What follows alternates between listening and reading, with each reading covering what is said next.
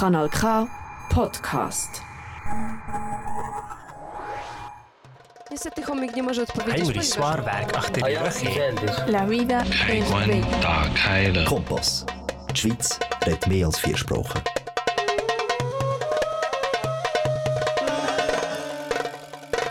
Soso gloso sodo.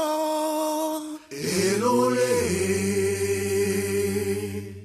Fenêtre sur l'Afrique avec Sylvain Amos, Sena Apeto, Rodrigue Aego et d'autres collaborateurs, Sika Naomi, Josué Marouli, Esteban Gagno, Sedi Amivi, Senam Kodjo et Selam Iao. Fenêtre sur l'Afrique, c'est la voix des sans-voix, la voix des opprimés. Milagro elo. Oui d'accord, avion la voye. Oui d'accord, milagro we. Soso gloso migbe. Elo zalado. Soso gloso migbe. Elo zalado. Mimi la zundo et tout tout la zundolo. Oui d'accord, avion la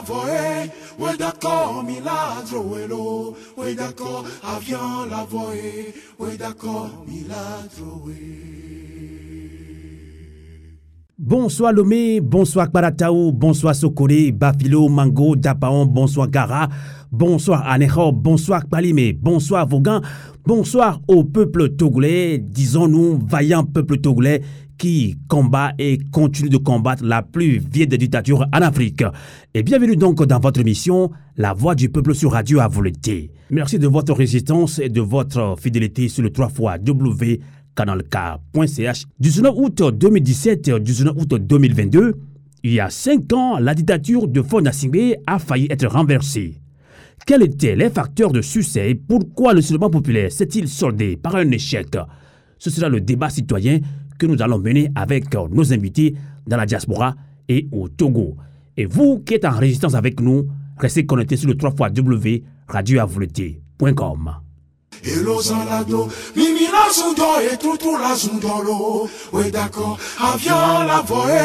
Oui d'accord, milagro elo. Oui d'accord, avion la. Oui d'accord, milagro we. Soso gloso sodo. Elolé. 50 ans de règne des ça suffit. 50 ans de dictature là, ça suffit. Assassinat politique, crimes économiques, cabésie au sommet de l'État, impunité et corruption, emprisonnement sommaire, achat de conscience et refus du vote des Togolais de la diaspora. Voilà ce qui caractérise les 50 ans de règne des Nyasingbe, du père au fils. Éducation sacrifiée et grande sociale chronique dans tous les secteurs. Pendant 50 ans, le peuple togolais est laissé pour compte dans une misère ambiante. Nos ressources premières sont pillées avec la complicité de ce régime. Devant le refus obstiné du pouvoir autocratique des Nyasingbe d'opérer les réformes afin de libérer le Togo, l'article 150 de la Constitution te donne, toi fille, toi fils du Togo, plein pouvoir de jouir de ton droit sacré de faire échec à l'autorité illégitime. Peuple togolais, lève-toi, lutte et vain dans la dignité.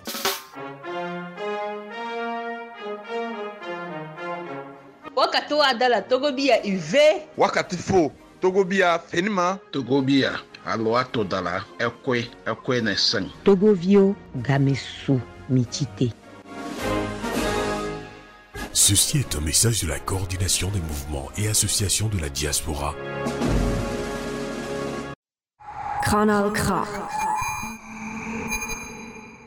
Merci de votre résistance et de votre fidélité sur le 3 fois W canalk.ch et sur Radio à volonté.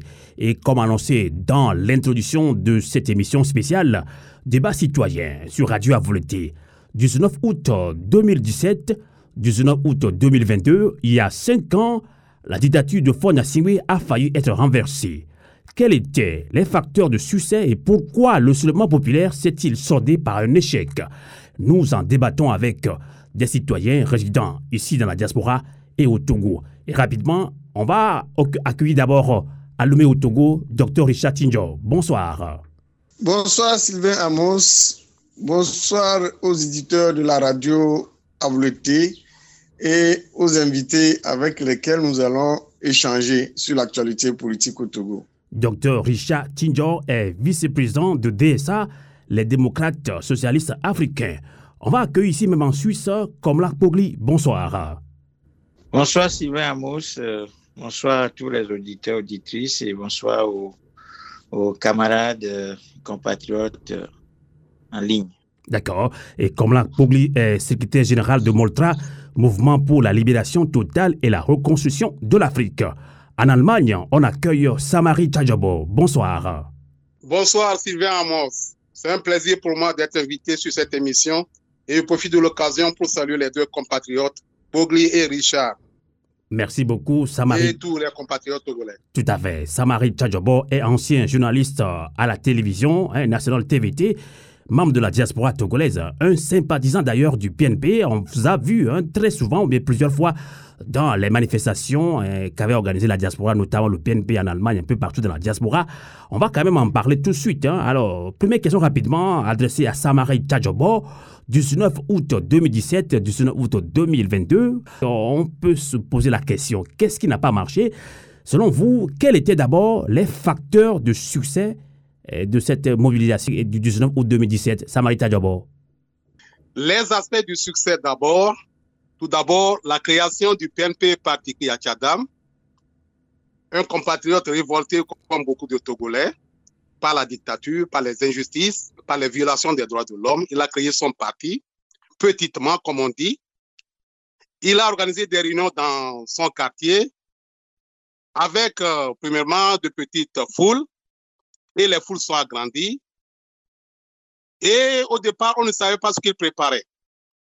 Mais c'est presque à la veille du 19 août 2017 qu'on a su ce que Achadam préparait, ce soulèvement-là.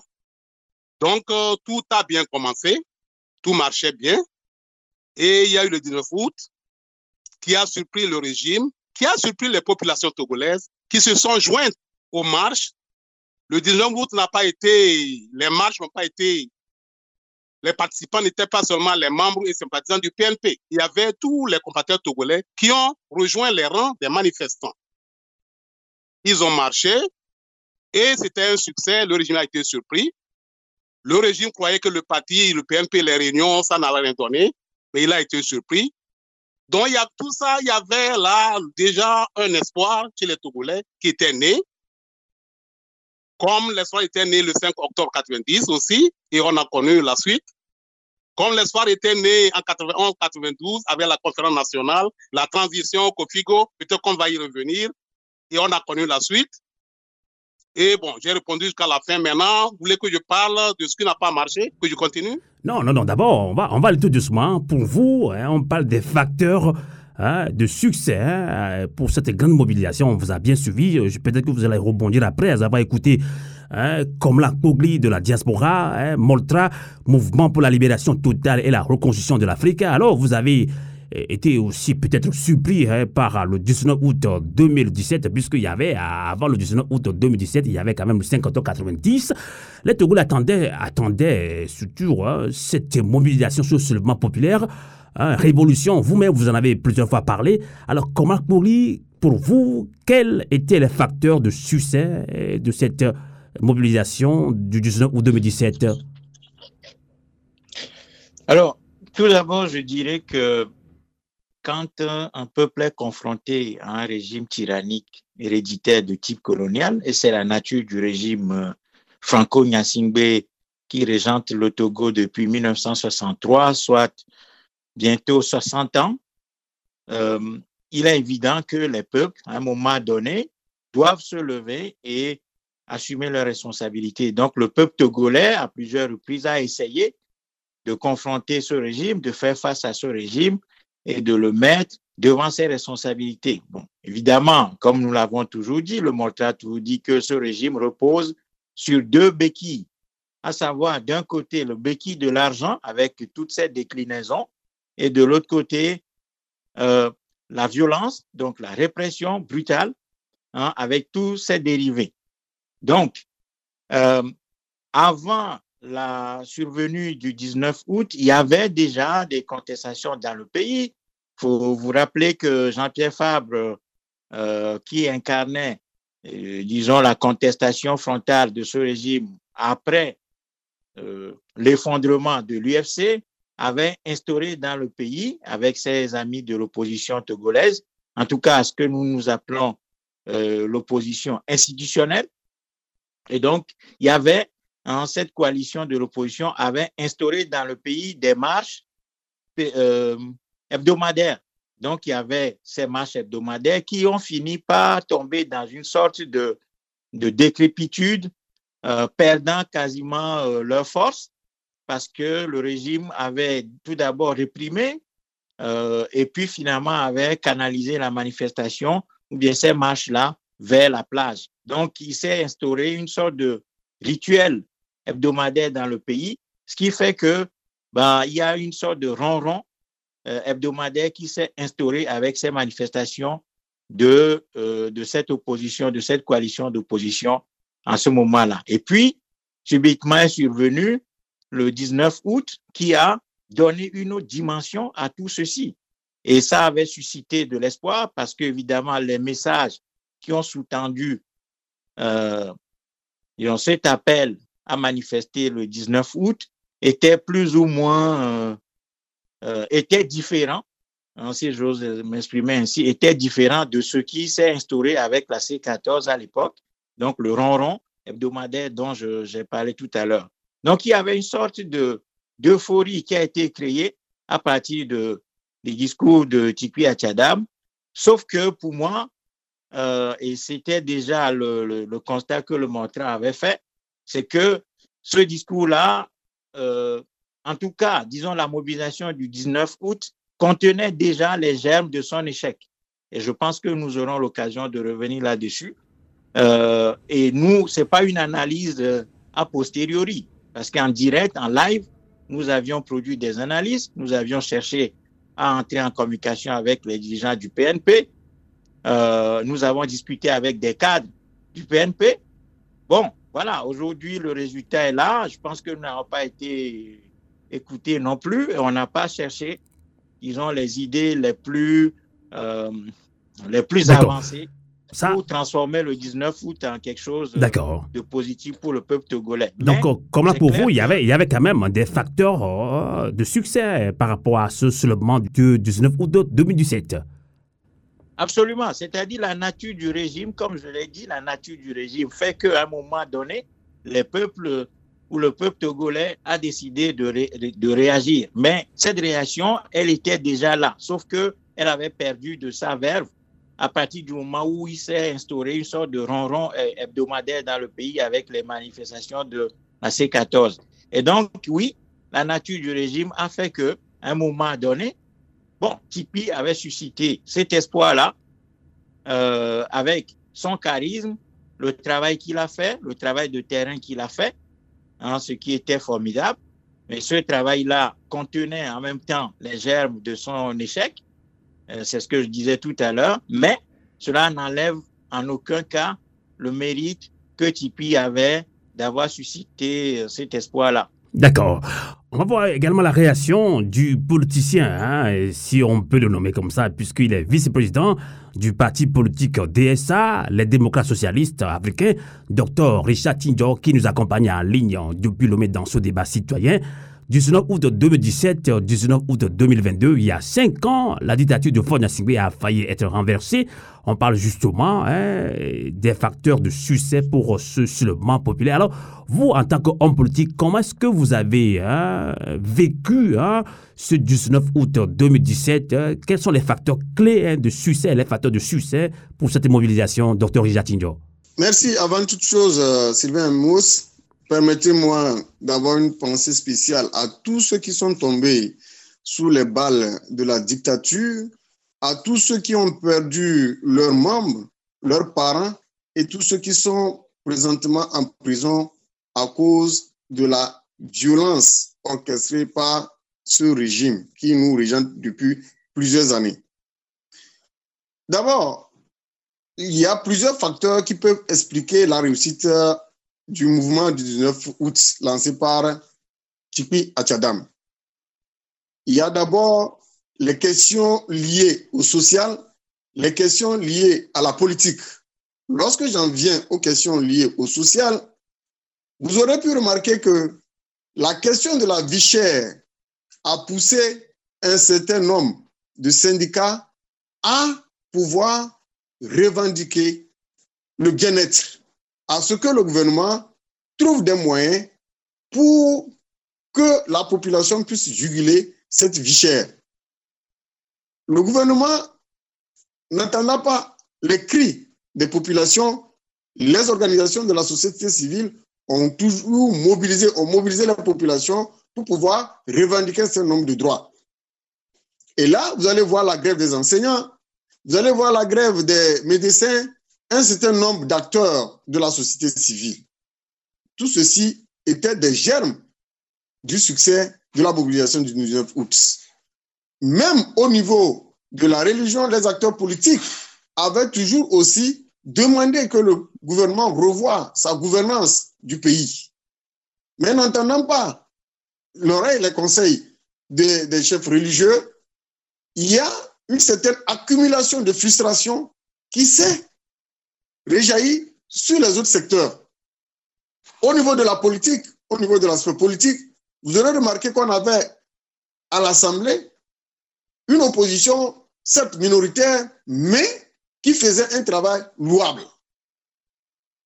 Cette opposition permettait à ce que la population avait accès à certaines informations, à la question de la modification de la Constitution, un certain nombre de lois que le régime ne voulait pas accepter. Tout ceci a exacerbé le climat sociopolitique dans le pays.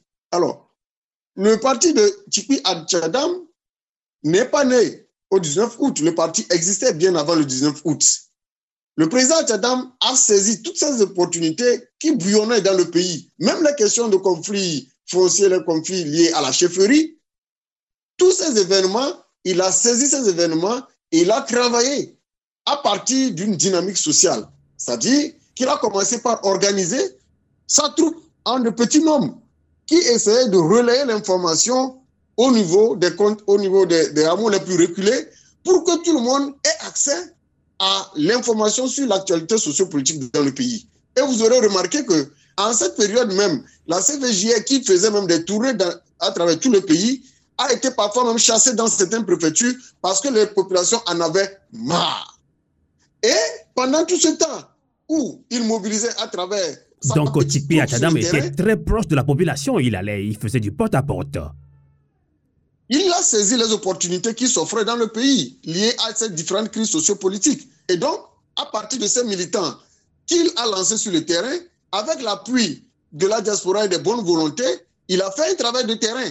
C'est pour ça que vous allez entendre même dans, dans toujours sa communication, il parle de la mobilisation du maillage du territoire. Et ce travail-là qui a été fait, pendant ce travail, pendant qu'il faisait ce travail, il avait un plan, un plan de mobilisation générale que les autres, les autres acteurs politiques n'en avaient pas. Mais nous nous rappelons qu'au niveau du DSA, nous avons eu, bien avant le 19 août, nous avons eu l'occasion de discuter avec euh, Achadam. J'étais avec l'honorable Targon et le secrétaire général, euh, le secrétaire adjoint du parti. Nous étions là, nous avons discuté. Malheureusement, il y avait une certaine méfiance entre Achadam et les, les, autres acteurs politiques, compte tenu du passé, du passé politique dans le pays. Donc, il a voulu travailler seul et il a réussi quand même à relever ce défi. Et c'est quand son maillage de territoire était terminé qu'il a fait sa première rencontre. Il a lancé son mouvement à partir de Chamba. Je crois qu'ils avaient un concept qu'ils ont lancé à partir de Chamba pour déjà annoncer les événements qui vont se suivre. Et c'est comme cela qu'ils ont fait de grandes réunions, à part les petites réunions au niveau d'Agoué, dans les, les, les quartiers. Ils ont lancé une grande réunion au terrain d'Agoué et sur le terrain de Semassi pour montrer déjà, pour annoncer les grands événements qui viendront en août. Voilà un peu comment le, le, le, succès est arrivé. Et donc, quand il a lancé le mouvement, il a fallu, seul, il ne pouvait pas faire, il ne pouvait pas affronter ce régime parce que ce régime étant tellement rusé, ayant les moyens de l'État pour euh, et, et violenter, il a fallu à un moment donné qu'il lance l'appel au chef de file de l'opposition à l'époque, qui était Jean-Pierre Fabre, qui avait aussi un autre mouvement qu'il conduisait, qui conduisait bien avant. Et donc, ce mouvement, avec le, euh, mouvement arc-en-ciel et bien d'autres, le, comment on appelle-t-on, le, les autres mouvements arc-en-ciel et bien d'autres, se sont donc associés à cet appel. Je, me rappelle lorsque nous étions, nous étions ensemble, j'ai même eu à demander à Jean-Pierre Fabre d'accepter la main tendue, d'aller même vers Achadam pour que ce mouvement-là soit un mouvement général. Et heureusement qu'il a écouté cet appel. Et lorsque Achadam a tendu la, la, perche, il a saisi, il était en France, il est revenu. D'accord. Et ensemble, lancé ce mouvement. Ok. En tout cas, merci beaucoup, docteur Richard Tinjo. On va maintenant que, hein, quand on est un homme politique en scène, hein, les bonnes idées, les bonnes actions, on arrive à les, à les exposer comme il faut. Merci quand même de participer à cette émission. On rappelle que votre hein, parti fut membre de C14.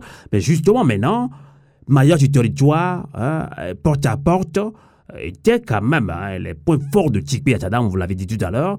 Alors, euh, Samari qu'est-ce qui n'a pas marché? Oui. Pourquoi le soulèvement populaire s'est-il finalement soldé par un échec, selon vous? Sylvain Amons, N'oubliez pas que nous sommes dans une dictature et que dans une dictature, la dictature togolaise n'est plus à raconter. Je peux dire en Afrique noire, la dictature togolaise, ses méfaits, ses violations des droits de l'homme est connue partout.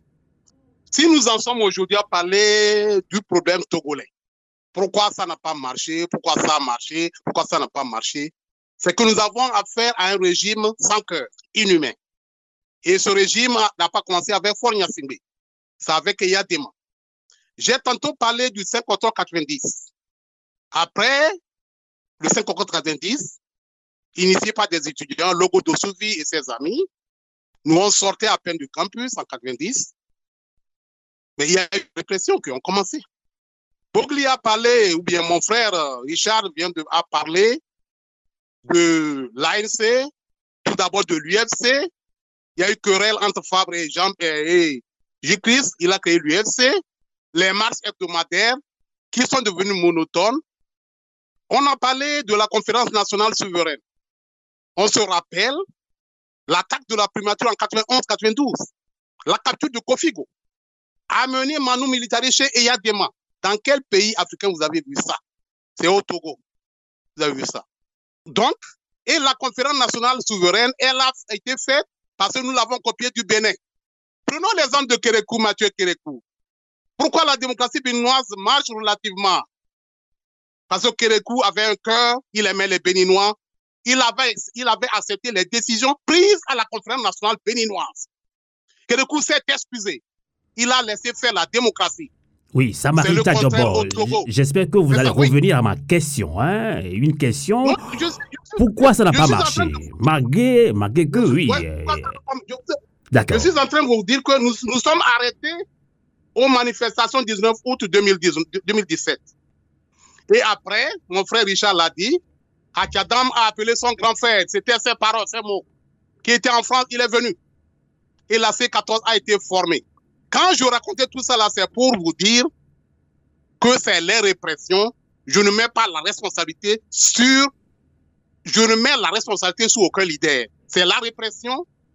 Vous savez qu'on a vous pensez vraiment, vous, vous, pensez vraiment que les leaders politiques n'ont rien à voir hein, si ce seulement populaire a eu un échec. Mais la répression, la répression, c'est la première des choses. D'accord. Le gouvernement Pourquoi la 14 a marché au début?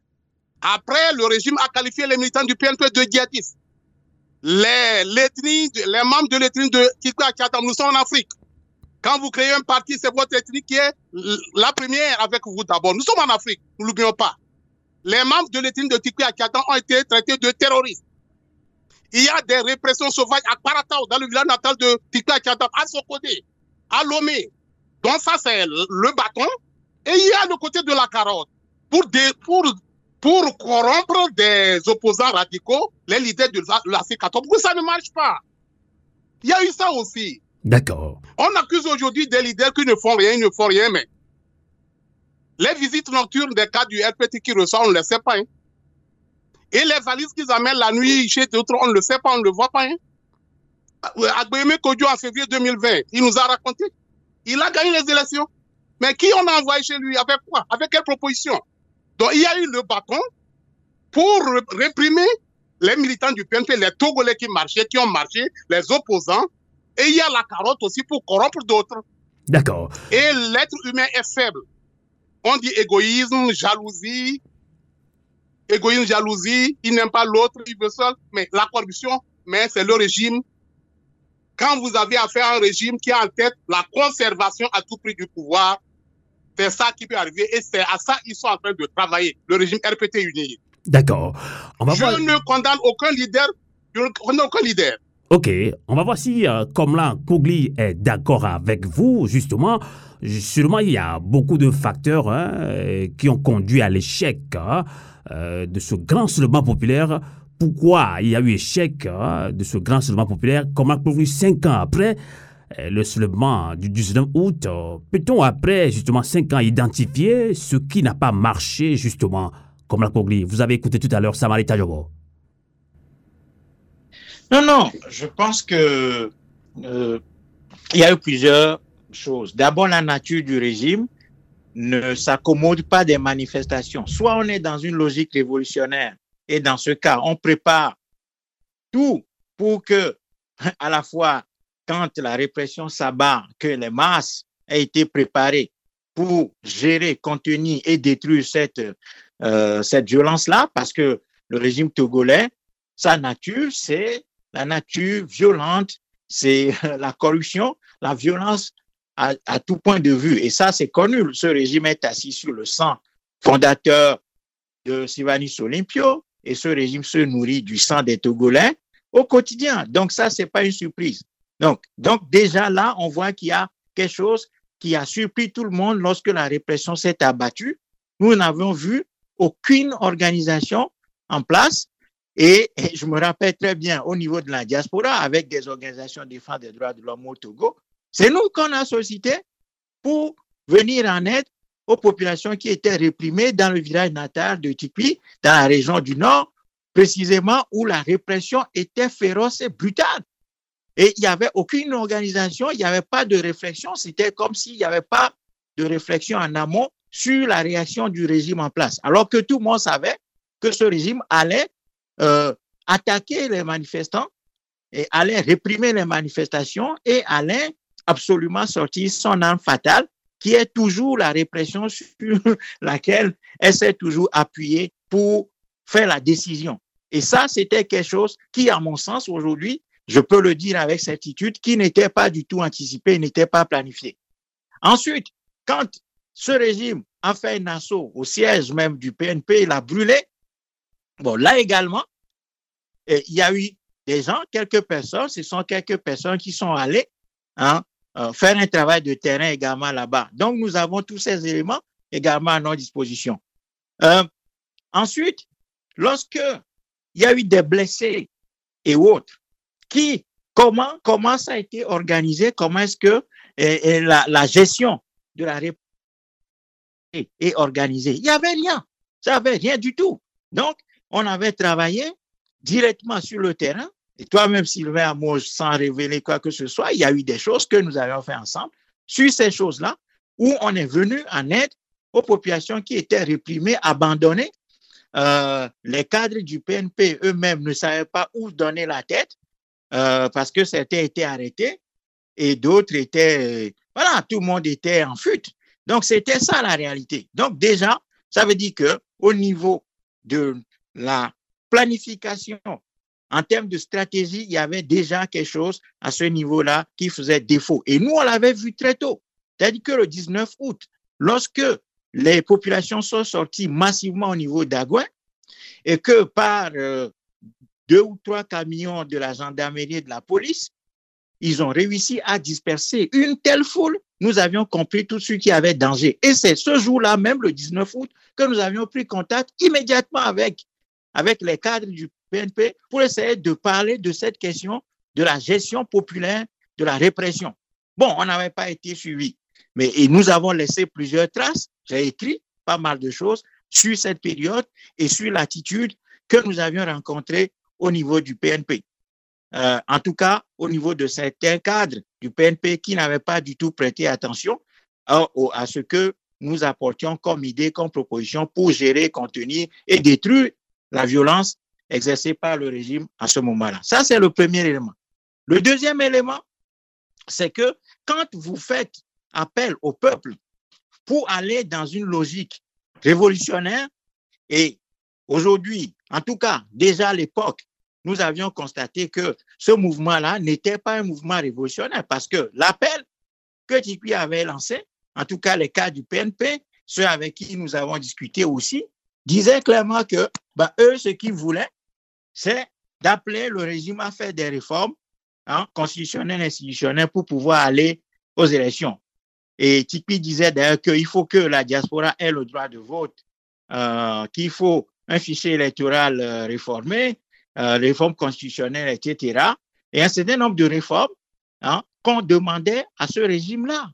Nous nous inscrivions en faux contre ça parce qu'on ne peut pas demander à un régime dictatorial de se réformer et de faire des réformes. Et ça, c'est ce qui a sous-tendu toute l'action de l'opposition togolaise institutionnelle depuis les années 90. Et ça, ça a échoué. Donc, c'est tout à fait normal que cela échoue également le 19 août. Pourquoi? Parce que une tyrannie, on ne peut pas la réformer. Donc, quand vous faites appel au peuple, vous ne pouvez plus solliciter les partis politiques de l'opposition institutionnelle qui ont, euh, pour certains, parce qu'il ne faut pas mettre tout le monde dans le même panier, pour certains, comme l'a dit tout à l'heure mon frère euh, Samari, qui a certains, il y a des mallettes, euh, il y a des choses qui se négocient dans le noir, tout ça, bon, on sait. Il y a eu des choses qui se passaient. Donc, quand vous faites, soit vous choisissez de faire alliance avec le peuple et vous vous appuyez sur le peuple et vous le préparez préalablement avant de lui faire appel, ou alors vous faites appel aux partis politiques institutionnels qui ont une doctrine vis-à-vis du RPT, qui est une doctrine d'appel à la réforme, au, au, au, dialogue et tout ça. Et puis eux, quand ils vont arriver, ils vont tout, ils vont tout bousiller, ils vont bousiller la stratégie que vous avez mise en place.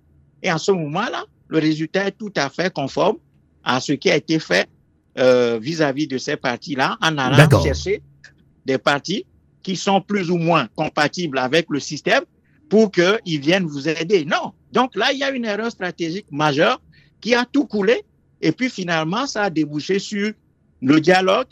Euh, et nous, on était très contre ce dialogue. J'ai écrit, j'ai fait des vidéos, tout est là. On peut retrouver le parcours historique que nous avions à l'époque sur l'ensemble de ces éléments-là. D'accord. Donc, je veux, je veux résumer. Je veux résumer. 30 secondes, oui. Il y a eu il y a eu une erreur de conception du 19 août. Et puis, le message. Et c'est là où les Togolais se sont trompés. C'est-à-dire que le mouvement du 19 août n'était pas un mouvement révolutionnaire.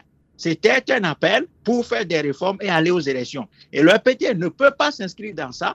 Voilà pourquoi la répression a été l'outil décisif que le régime a encore une fois manié pour casser totalement ça et après aller dans l'autre, dans l'autre versant de sa stratégie qui est d'appeler à des dialogues et tout ça pour tout couler et euh, faire échec à cette tentative euh, qu'elle voyait comme une tentative euh, grave et dangereuse hein, pour pouvoir le renverser. Après, il y a eu toutes les qualificatives qui ont été énumérées, djihadistes et tout ça. Bon, personne ne prenait tout ça au sérieux parce que tout le monde savait que le régime togolais a un contentieux historique avec le pays, avec le peuple.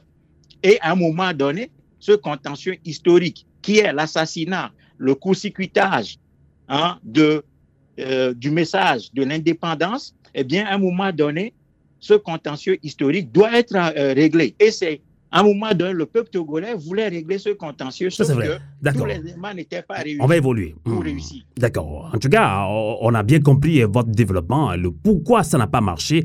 Hein, euh, on dirait que vous avez fait une analyse holistique hein, de la défaite de ce grand soulèvement populaire. Alors, Richard Tinjo, vous, vous, êtes vice-président de DSA, les démocrates euh, socialistes africains. Euh, votre parti fut membre de la C14 et justement, à l'époque, la C14 avait soutenu la mobilisation lancée par Tikpi Adam. Et cette mobilisation, justement, hein, a connu, bien justement, la C14 a connu des difficultés qui ont conduit à sa dislocation euh, quelques mois plus tard. Euh, Est-ce que pour vous, vous pouvez nous dire exactement qu'est-ce qui n'a pas marché hein, cinq ans après hein, Comment identifier ce qui n'a pas marché les 19 et 20 août 2017 Docteur Richard Kinjo. D'abord, je voudrais aborder l'échec euh, de ce mouvement sur deux volets. D'accord. avant, de, avant de continuer, euh, Samalita Djabo dit que bon, aucun leader n'est responsable de, de, l'échec. Je pense que c'était Togolais disent non, hein, quand même. D'accord, comme je le disais, je vais l'aborder sur deux volets. Le premier aspect va, euh, va s'appesantir sur euh, le régime et le second aspect va concerner nous, acteurs politiques et société civile. D'abord, au niveau de, du régime, le régime a utilisé trois stratégies. La ruse, la manipulation, la corruption et la violence. Il peut dire quatre. La ruse, la manipulation, la violence et la corruption. La violence, ça, ça, on la connaît. La ruse, quelle ruse La violence, la violence dont je parle, vous aurez remarqué que lors de, des meetings ou lors des rencontres avec la population, le régime a toujours utilisé des milices pour terroriser, des milices très armées qui ont violenté sérieusement la population, des milices qui donnaient l'insomnie aux leaders politiques et bref à tous ceux qui sortaient et qui revendiquaient hein, que les conditions soient améliorées. À côté, nous voyons, nous avons vu à Beklikame et bien d'autres endroits, les forces de l'ordre qui sont restés impuissants sous l'échangeur, sont restés impuissants face à ces milices-là. Et plusieurs fois, la C14 avait dénoncé ce comportement. Il y avait même des infiltrations lors de nos marches, des personnes armées qui ont été aussi arrêtées. Mais face à cette situation, c'est tout à fait normal que la panique s'installe dans le mental des gens. Quant à ce qui concerne la, la manipulation, ils ont utilisé les médias proches d'eux pour toujours tronquer l'information intoxiquer tout le travail louable que les leaders politiques et la société civile étaient en train de faire. Certains étaient là juste sur les réseaux sociaux, dans la, dans la presse, ainsi de suite, qui manipulaient l'opinion. Et avec l'appui hein, de leurs partenaires à l'extérieur, ils ont réussi à jouer sur la psychologie de la population. Au niveau, lorsque je parle de la ruse, je prends le cas de, du dialogue. Quand il s'était agi de faire le dialogue, entre les protagonistes, le régime avait voulu que ce dialogue-là se fasse avec tous les acteurs politiques et la C14 avait demandé que ce, soit plutôt entre le régime et ceux qui étaient dans la C14 qui ont lancé le mouvement. Maintenant, pour sursoir les manifestations, qu'est-ce qu'ils ont fait? À l'époque, Achadam n'était plus au pays. Il y avait Jean-Pierre Favre, il y avait Djamabo qui était la coordinatrice. Il fallait trouver un moyen pour sursoir la manifestation. Ils ont fait croire avec l'appui du, du ministre guinéen et, du ministre ghanéen, Kanapa et l'autre qui était là, ils ont fait appel à, je ne sais pas qu'est-ce qu'ils ont dit à, ils ont dit à, à Diamagbo, ils ont appelé à Diamagbo, ils ont dit de venir à l'hôtel le 2 février et à l'hôtel pour une rencontre qui avait une décision qu'il devait prendre par rapport aux manifestations. Au même moment, quand la dame devait aller, elle a appelé Jean-Pierre Favre pour savoir s'il était au courant de tout ce qui se passait. Jean-Pierre Fab a dit qu'il a eu l'information selon laquelle Achadam était prêt qu'on sursoit les manifestations et qu'on rentre dans le dialogue. Au même moment, quand elle est arrivée, elle était devant le fait accompli. Elle n'est pas en contact avec Achadam parce qu'il était très difficile d'être en contact avec Achadam. Achadam parlait à travers ses généraux, notamment Nourundine et, l'autre. Urodipa docteur Sama, Nourindine C'était les porte-parole voilà, porte de, de Hachadam parce qu'il était très difficile de, de, rentrer en contact avec lui. Donc, il ne parlait qu'à travers ces généraux-là. Maintenant, comment il pouvait confirmer l'information selon laquelle il avait accepté qu'on sursoit la manifestation? Personne n'avait accès. Donc, il fallait maintenant signer un papier pour sursoir la manifestation. Et c'est là, la dame a eu, elle a eu l'idée de ne signer aucun papier. Parce qu'elle ne savait pas si réellement ce que les deux ministres là disaient était vrai ou pas. Or, tout ceci était en complicité avec le régime. Et donc, elle n'a pas signé le papier. Vous aurez remarqué que le communiqué qui avait été, euh, qui avait été lu a été même considéré comme une loi pour sursoir les manifestations afin d'ouvrir le dialogue. Et vous voyez déjà la ruse qu'ils ont utilisée là-bas. Une autre ruse qu'ils ont fait après, qui a, qui a joué sur la, la, la, la C14, c'était la question des 30 millions qui a jasé, qui a déstabiliser complètement la C14. À l'époque, quand il s'était agi de se retrouver pour discuter des questions de feuilles de route, ils ont fait inviter un certain nombre de leaders.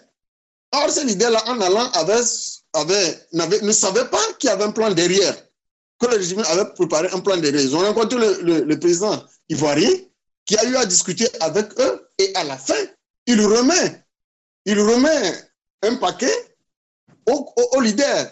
Comme quoi, utiliser cela pour la lutte. Donc, ils n'étaient pas préparés à ces histoires-là. Ils sont revenus néanmoins sur le ils ont fait le compte rendu au niveau de la réunion, comme quoi, voilà ce que le président ivoirien a fait. Qu'est-ce qu'on en fait de cette somme? Je me rappelle, vous pouvez leur demander. Je me rappelle que j'étais le seul à leur dire, c'était une erreur stratégique d'avoir pris cette enveloppe. Vous aurez pu lui ramener cette enveloppe et lui dire, nous ne voulons pas parce que nous risquons d'être entachés. Ce que cette enveloppe-là va nous entraîner comme problème, ça serait très difficile. Néanmoins, vous n'avez pas eu l'état d'esprit de, l'arrêter, vous êtes arrivé. Qu'est-ce qu'on peut faire pour attraper? Je propose que vous fassiez une conférence de presse et que vous étaliez cet argent et que vous, vous informez la population sur la manière dont les choses se sont passées. Vous avez eu cette enveloppe. En ce moment, on pourra utiliser cette somme-là pour injecter dans la manifestation parce qu'on avait sérieusement aussi besoin des ressources. Vous savez que ce sont les, cotisations des militants, les députés des différents partis politiques qui finançaient. Donc, si, vous ne le faites pas, soyez-en sûrs que cela va casser la C14. Malheureusement, je n'avais pas été compris. Vous voyez déjà la ruse qu'ils ont utilisée. Maintenant, venons-en à notre, venons-en au niveau de, du politique, ou bien des politiques de la société civile. Là également, il y a des courants de pensée qui étaient divers. Le message qui demandait qu'on puisse renverser ce régime-là par la révolution n'avait pas le moyen de la révolution. On ne pouvait pas dire de combattre un régime qui est férocement armé jusqu'aux dents et se dire qu'on pourra combattre ce régime-là à main nue. Qui d'entre nous avait les moyens? Donc le paradigme autour duquel la mobilisation du 19 août a été faite par Tchikwi à Tchadam et les moyens dont il disposait pour mettre en œuvre l'idéal, il n'y avait pas une concordance. Au même moment, il s'est retrouvé dans une logique où il y a un autre groupement aussi qui faisait des manifestations, qui, réclamait la, la, révision de la Constitution et un certain nombre de points, qui avait aussi derrière l'idée de, de, faire ces révisions et d'aller aux élections. Dans ce même courant, il y avait certains qui étaient là, qui ne voulaient pas des élections, qui étaient des indécis, qui, qui ne donnaient pas une position claire. Et il y a cette pression de la diaspora qui dictait à chaque fois ce qu'il fallait faire. Donc, dans un, dans un regroupement conjoncturel, il était très difficile de pouvoir réussir une telle mission parce que le mouvement d'abord spontané de 19 août, 19 euh, août a surpris tout le monde. Ensuite, on se retrouvait dans un regroupement conjoncturel, ce n'est pas structurel, parce que si c'était structurel, on aurait pu facilement établir les points sur lesquels on s'entend sur les accords pour continuer la lutte. Puisque d'autres voulaient la révolution, d'autres voulaient les élections, d'autres n'en voulaient absolument rien, donc il y avait tout un mélange. Et on était obligé d'agir en fonction des événements qui se produisaient au jour le jour. Et le régime jouait sur cela. Le régime jouait sur cela. La diaspora aussi qui mettait la pression D'aucuns qui disaient, allez-y, n'allez pas aux élections, allez-y faire la révolution. D'autres aussi qui avaient, et c'était tout un mélange. Un mélange total. On avait des donneurs de leçons partout et aucune stratégie n'avait été retenue pour pouvoir renverser ce régime. Or, quand on, remonte un peu dans le passé, dans les années 90, il y a pratiquement les mêmes, presque les mêmes mouvements qui se sont passés. Mais aux élections 94, l'opposition avait remporté, quand même, quand même que le, régime n'a pas pu mettre en place tout ce, tout ce que l'opposition réclamait, ils ont eu, ils avaient remporté la majorité. N'eût été l'incompréhension de, euh, du parti ITD de l'époque, Eden Eden Kodjo-Feu euh, qui avait, lorsqu'on totalisait leurs voix, le quart avait, je crois, le quart avait 35 voix, 35 ou 34 voix, UTD avait 6 voix, donc ils avaient déjà 40. Or, le RPT, à l'époque, avait moins de. Euh, je crois, avait. Quand on totalisait le, le RPT et CFN, ils pouvaient se retrouver avec 38 voix. Et malheureusement, l'incompréhension de nos leaders a donné la faille à ce régime qui s'est aussi qui s'est bien appuyé sur la manipulation pour pouvoir les diviser. Et vous voyez, cet esprit-là a continué avec la nouvelle génération que nous sommes. Nos leaders n'ont pas pu tirer des leçons du passé pour taire leur ego et corriger les erreurs du passé.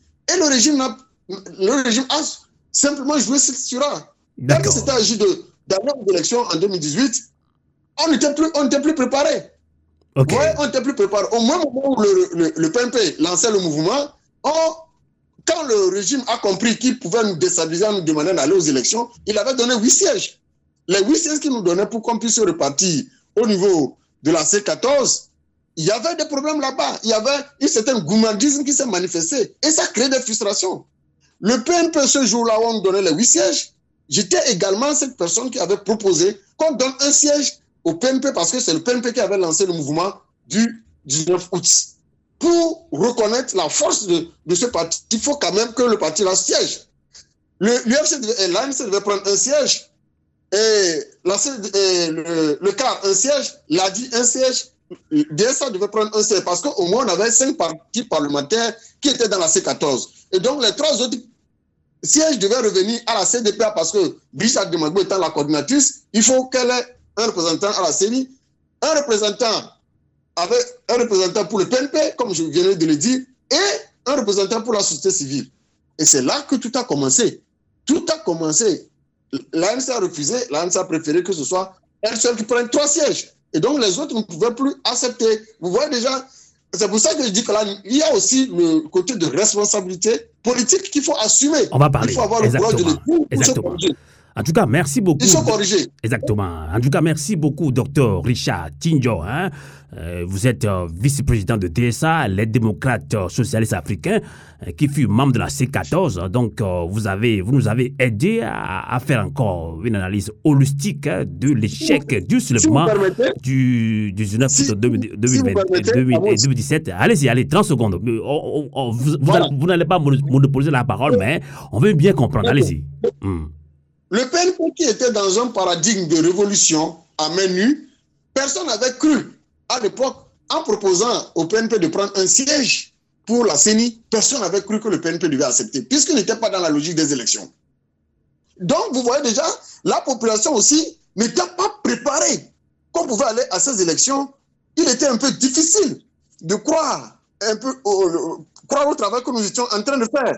C'est pour ça, lorsqu'il s'était agi d'évaluer la feuille de route que la CDAO avait essayé de, mettre en place, quand le PNP a essayé de, donner, cacher, essayé de valider, vous avez vu que les autres n'étaient pas contents. Parce que tous les points qu'on devait mettre en œuvre n'étaient pas respectés, notamment le fichier électoral, la date des élections, bien d'autres points. Voyez, dans, dans ce désordre total, la population, est, la population est désaxée et le régime a utilisé nos faiblesses, cette manipulation des 30 millions, un certain plein de, points. Et vous voyez, à un moment donné, il y a aussi l'ego. Au sein de la C14, certains voulaient se dire, certains se prenaient pour des partis les, les, plus, les plus installés et qui sous-estimaient, oui, sous-estimaient les autres, certains partis, notamment les, petits, les partis les, qui qualifiaient de petits partis. Alors que quand il s'agissait de contribuer, de mobiliser, tous les partis faisaient leur effort, même si ce n'est pas à la taille de la volonté de tout le monde, quand même faisaient leur effort. Et vous allez remarquer que ça, ce n'est qu'après qu'il y a eu des fuites. Les gens commençaient par dire ce qui se passait au niveau de la C14 et la population a été découragée. Et voilà là où nous en sommes aujourd'hui. Et finalement, ça a conduit à la dislocation de la C14. En tout cas, merci, docteur Richard Tinjo. Alors, maintenant que vous, hein, trois invités, vous avez dit tout ce qui n'a pas marché, hein, on vous a écouté, on vous a bien suivi. Euh, Samarita Jobo, je ne sais pas si vous voulez revenir euh, sur euh, tout ce que vient de dire Richard Tinjo, mais l'essentiel est dit, hein, vous l'avez également dit. Hein. Donc, hier, justement, à la veille, je... à la veille des 5 ans de ce soulèvement du 19 août 2017, euh, Tikpi Salif Ouattadam s'est adressé également à la population togolaise. Hein. Donc, euh, dans son discours, il a beaucoup plus parlé à, à la population. Et quel commentaire vous voulez faire sur ce discours de Tikpi Ouattadam avant d'en avant revenir à cette question, je veux un peu ébaucher ce que mon compatriote Komla Kogli a dit il a parlé du mouvement du 17, du 9 euh, août 2017, qui manquait de posture révolutionnaire. Je n'ai pas trop compris là-bas. Parce que il faut s'armer pour affronter la gendarmerie, l'armée au Togo. Depuis 90, il y a eu des massacres un peu partout dans le pays. Bien que l'opposition ne fût pas armée. Il y a eu la lagune de Baie et des massacres un peu partout. Pendant les manifestations, bien nuitamment, on a enlevé des gens.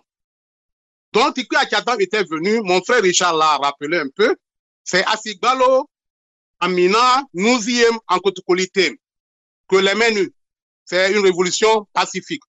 Pour le moment, c'est l'arme que l'opposition togolaise a à sa disposition. Nous connaissons la configuration de l'armée togolaise, qui est une armée tribale, supportée par certains radicaux kabiens. Ce pas tous les kabiens. Il y a des kabiens, des démocrates, ils sont nombreux. Mais il y a certains radicaux kabiens qui soutiennent le régime Nyasinde.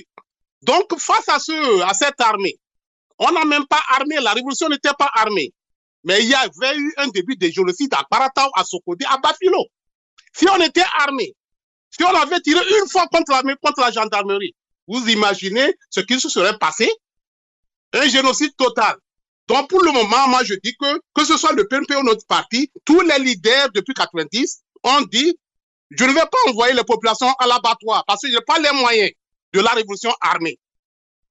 C'est ça. Donc, euh, le PNP ne pouvait pas faire ça. Le 19 août ne pouvait pas être chose que les marches pacifiques. Et il a appelé les, les camarades, son grand frère Jean-Pierre Favre, les autres partis. Et M. Kogli dit qu'il y a des partis qui étaient entachés. Mais il, pouvait, il ne pouvait faire que ça. Il ne peut pas dire non, le PNP seul, bien avec l'AIC, le PNP seul. On va les traiter de tribalistes. Il n'a pas fait ça, mais on nous a traités de tribalistes et de djihadistes. On a étiqueté les thèmes. Et il n'a pas fait ça, bien qu'il ait appelé les autres. Donc, c'est ce choix, il n'a pas autre choix.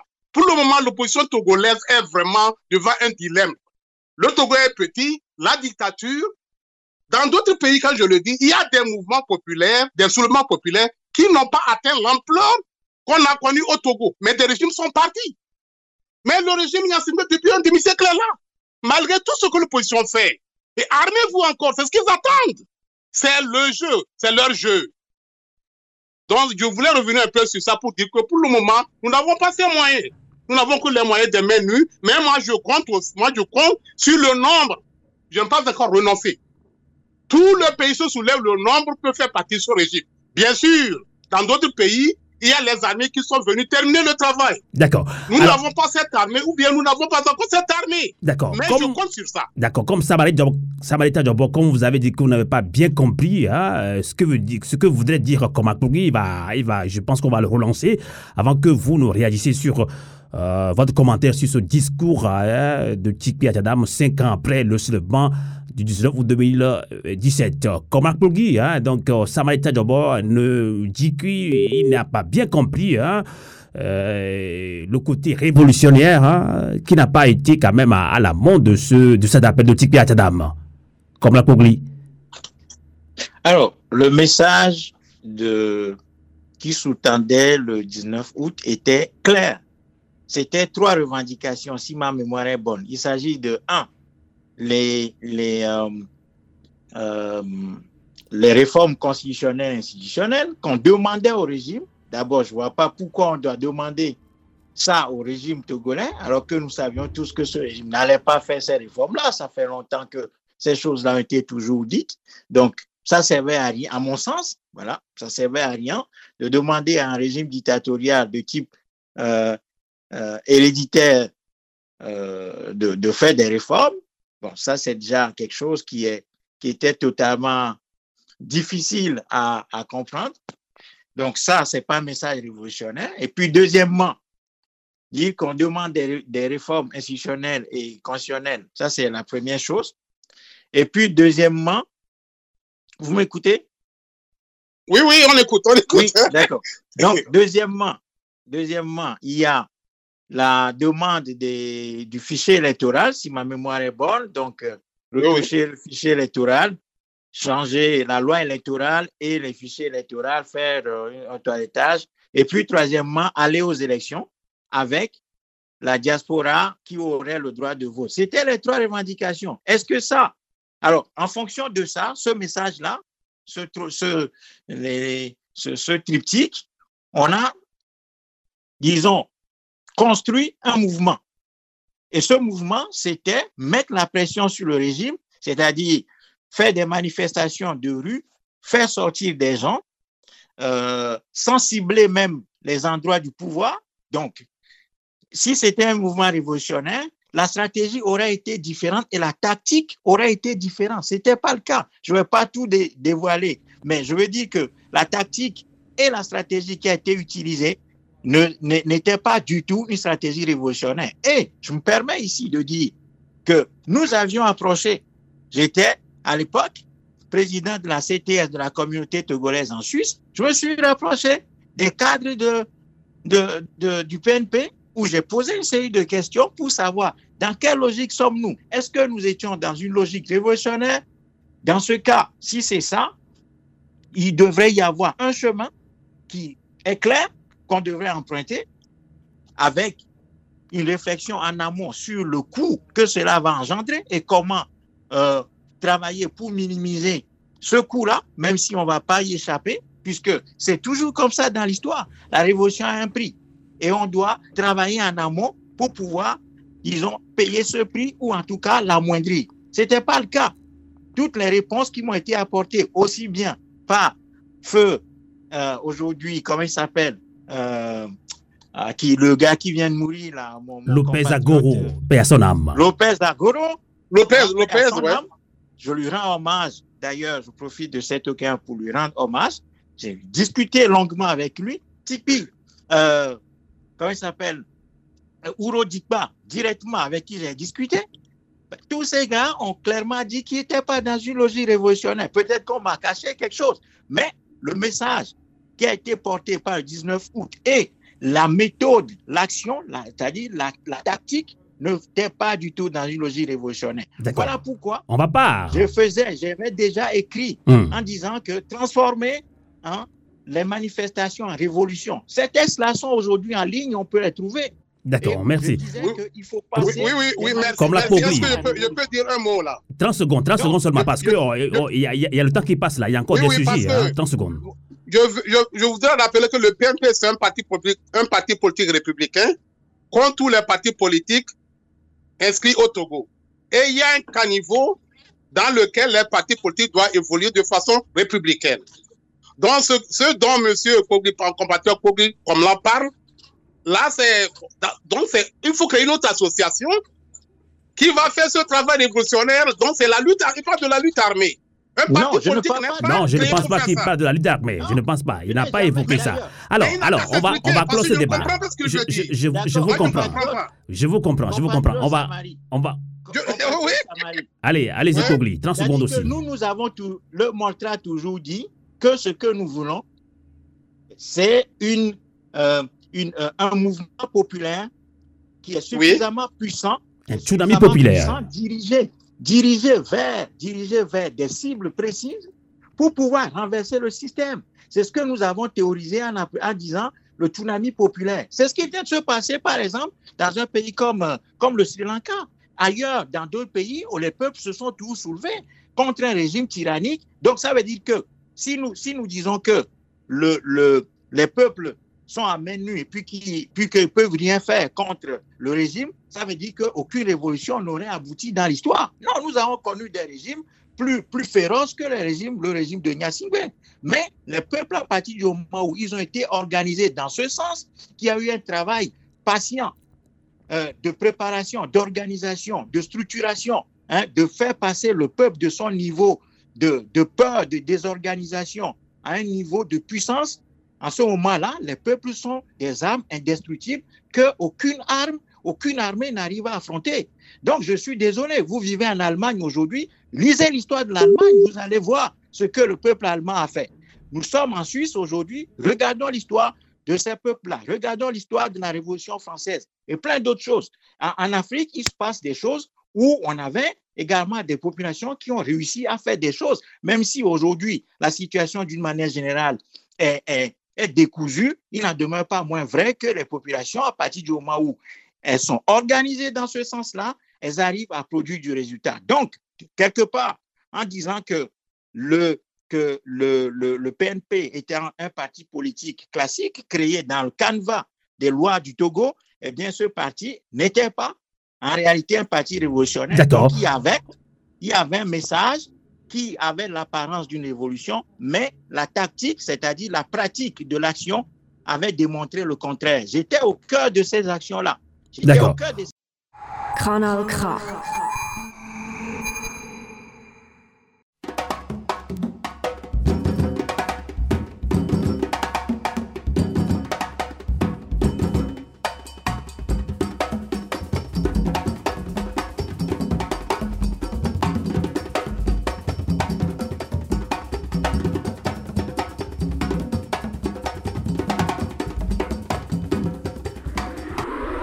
Das ist ein Kanal K Podcast. Jederzeit zum Nachhören auf kanalk.ch oder auf deinem Podcast App.